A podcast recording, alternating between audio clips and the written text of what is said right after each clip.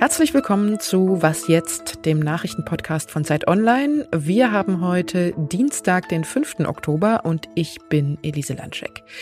Bei mir geht es heute um die Frage, ob synthetisches Kerosin den Luftverkehr tatsächlich grüner machen könnte und warum Politikerinnen und Politiker immer so abstrakt und in Worthülsen sprechen, vor allen Dingen, wenn Wahlkampf ist und was das mit uns, dem Wahlvolk, so macht. Und zwischendrin, da erfahren Sie heute noch was über Killer, Streit und Elend. Aber keine Sorge, so schlimm wird's gar nicht.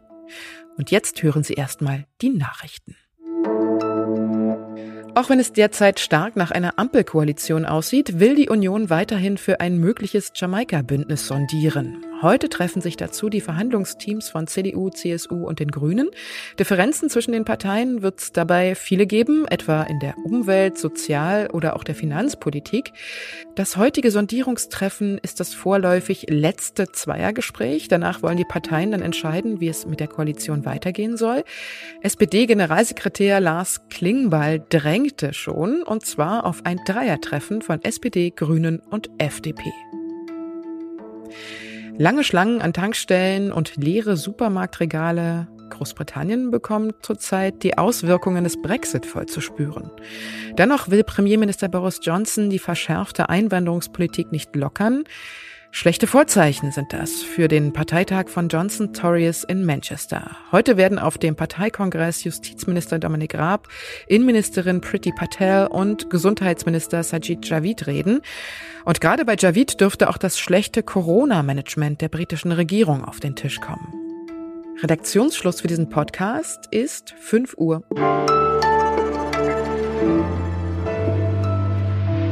Fliegen ist schlecht fürs Klima, das ist jetzt erstmal nichts Neues.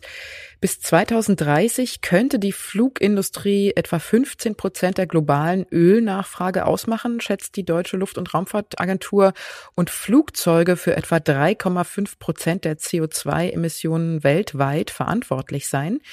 Und eine Lösung für dieses Problem, das wären zum Beispiel Kraftstoffe, die weniger CO2 produzieren oder zumindest CO2-neutral sind.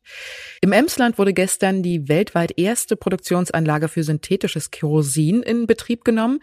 Das wird dann dort aus Wasser, vor allem auch erneuerbarem Strom von Windrädern aus dem Umland, Abfall, CO2 aus einer Biogasanlage und CO2 aus der Umgebungsluft hergestellt. Und erster Kunde ist die Lufthansa. Dafür wird dann der Flughafen Hamburg mit dem neuen Kraftstoff beliefert. Das klingt jetzt erstmal nach einer guten Nachricht, aber Sören Götz, Redakteur für Mobilität bei Zeit Online, glaubt da noch nicht so richtig dran. Hallo Sören. Hi.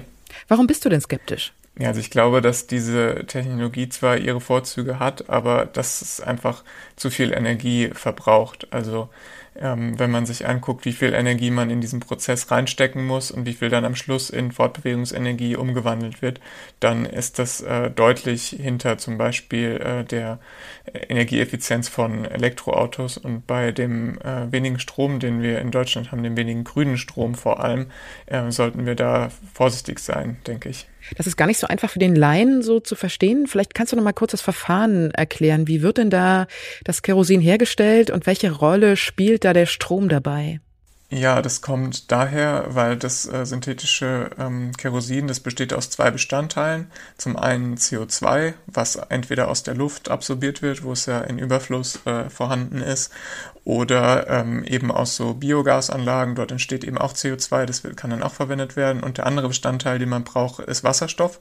Und der Wasserstoff, der muss erst erzeugt werden. Das passiert in einem Verfahren, äh, das nennt sich Elektrolyse. Und wie der Name schon sagt, braucht man dafür ziemlich viel Strom. Und diesen Strom, den muss man eben erstmal äh, grün bereitstellen, um diesen Wasserstoff erzeugen zu können, um es dann wieder mit dem CO2 zusammen zu ähm, dem Kerosin oder anderem Flüssigkraftstoff verarbeiten zu können. Das Kerosin ist ja auch immer noch sehr teuer und man kann es ja eigentlich bis jetzt nirgendwo tanken. Ist das auch ein Problem? Genau, das ist so das typische Problem äh, mit neuen Technologien, dass äh, die am Anfang erstmal sehr teuer sind. Das ist nichts Ungewöhnliches und auch nichts, was jetzt gegen die Technologie sprechen würde, weil es muss immer erstmal eine gewisse Menge erwirtschaftet werden. Es muss immer mal ähm, auf einen gewissen Effekt, ähm, da müssen immer gewisse dann marktwirtschaftliche Effekte greifen. Je mehr du produzierst, desto günstiger wird es jetzt auf den Liter dann mal runtergerechnet. Ähm, und das kann ich mir vorstellen, würde sich in den nächsten Jahren noch einrenken. Aber im Moment ist es auf jeden Fall auch ein Faktor, warum das bisher noch wenig eingesetzt wird. Was müsste denn passieren, damit der Flugverkehr umweltfreundlicher wird? Ja, am besten mit dem Zug fahren, mhm. soweit es geht. Und ähm, ansonsten für die Langstrecke sind es schon eine Technologie, die äh, irgendwann mal eingesetzt wird, vermutlich. Ich plädiere nur dafür, damit halt vorsichtig zu sein. Also ähm, ich sehe so ein bisschen die Gefahr, dass man sich denkt, gut, jetzt haben wir hier diese äh, Technologie, die verspricht, CO2-neutral zu sein, dann ist es ja e egal, ob ich dann jetzt am Wochenende nach Barcelona fliege oder für den Geschäftstermin mal kurz nach New York. Und das ist die, die Gefahr, die ich bei solchen Versprechen sehe. Mhm. Ich danke dir, Sören. Bitteschön.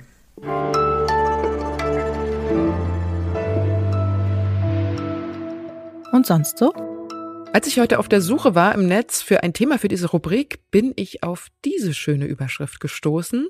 Killer wird erneut zum Opfer. Großer Aufreger offenbar, großes Ausrufezeichen dahinter. Was passiert ist, stand dann unter dieser Überschrift. Zum dritten Mal inzwischen ist das Ortsschild des süddeutschen Dorfes Killer gestohlen worden. Das Schild ist offenbar schon zum Kult geworden und hängt jetzt vielleicht schon in mehreren Jugendzimmern überm Bett. Der Bürgermeister droht jetzt mit hohen Strafen und meint, ja, das Schild festzuketten, das bringt gar nichts, weil die Diebe dann einfach gleich den ganzen Pfosten mitnehmen würden.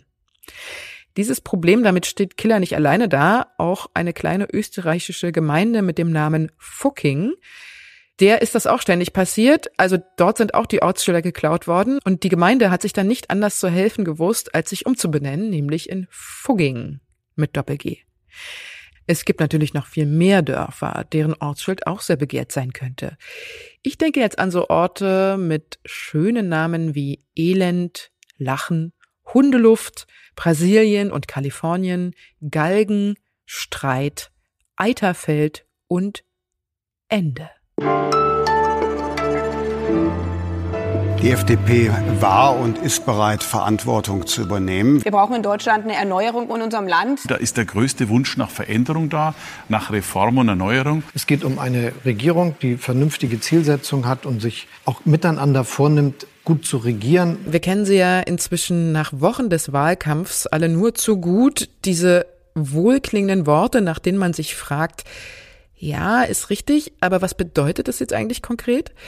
Ganze Talkrunden bestehen aus diesen Worthülsen und es scheint, als gehöre es zur Berufsbeschreibung von Politikerinnen und Politikern, sich möglichst blumig auszudrücken, damit man ihn oder sie hinterher nicht auf eine Aussage festnageln kann. Der freie Autor Georg Dietz nennt diesen Politiksprech in seinem Zeit Online-Artikel Scharmützel der Sprachlosigkeit, tonloses Gerangel und Begriffsbegräbnisse. Und ich spreche jetzt mit ihm darüber. Hallo Georg. Hallo.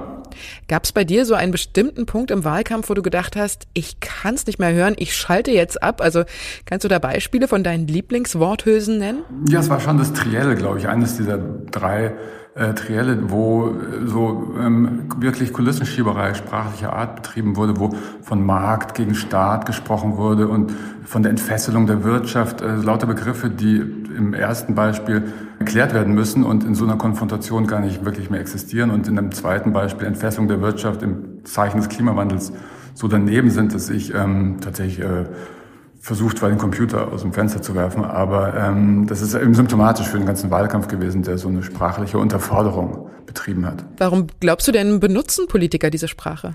Angst ist, glaube ich, vieles. Äh, Vorsicht, äh, wie du schon am Anfang gesagt hattest, also nichts Falsches zu sagen.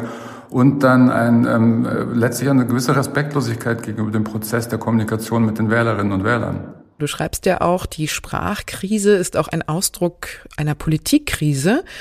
Warum ist denn das tatsächlich ein Problem auch für die Demokratie? Genau, ich wollte mich nicht in so einer Nörglerei ähm, ergehen und sagen, oh, die Politiker verwenden alle lahme Worte, sondern mir geht es um Veränderung und um Ideen und um Zukunftsfähigkeit von Politik.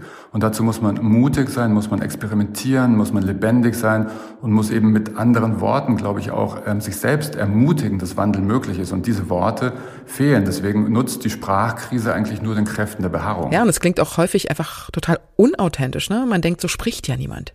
Das ist, glaube ich, ein wichtiger Punkt, dass es so eine Entfremdung gibt zwischen den Wählerinnen und Wählern und den Politikern, die in der Sprache ihren Ausdruck finden. Ich glaube, dass die auch selber darunter leiden und selber nicht glauben, was sie sagen und selber sich in so eine Situation begeben haben, auch gemeinsam mit, mit manchen Medien. Ähm, gerade im Fernsehen ist ja zu beobachten, dass es zu so einer ähm, wechselseitigen Bestätigung der Bedeutungslosigkeit der Sprache führt, ver verbunden mit so einem übergroßen Machtanspruch, der eben das, die Respektlosigkeit den Wählern gegenüber äh, zeigt, weil man ihnen nicht erklären muss, wie es geht, weil man ihnen nicht die Dinge auch im Zweifel erklären äh, will. Also das ist, das ist was, was mir auch irgendwie wahnsinnig was mich stört, ist, dass man auf alles eine Antwort haben will, was ja kein Mensch glaubt. Fragen wären viel interessanter und Zweifel und Schwäche.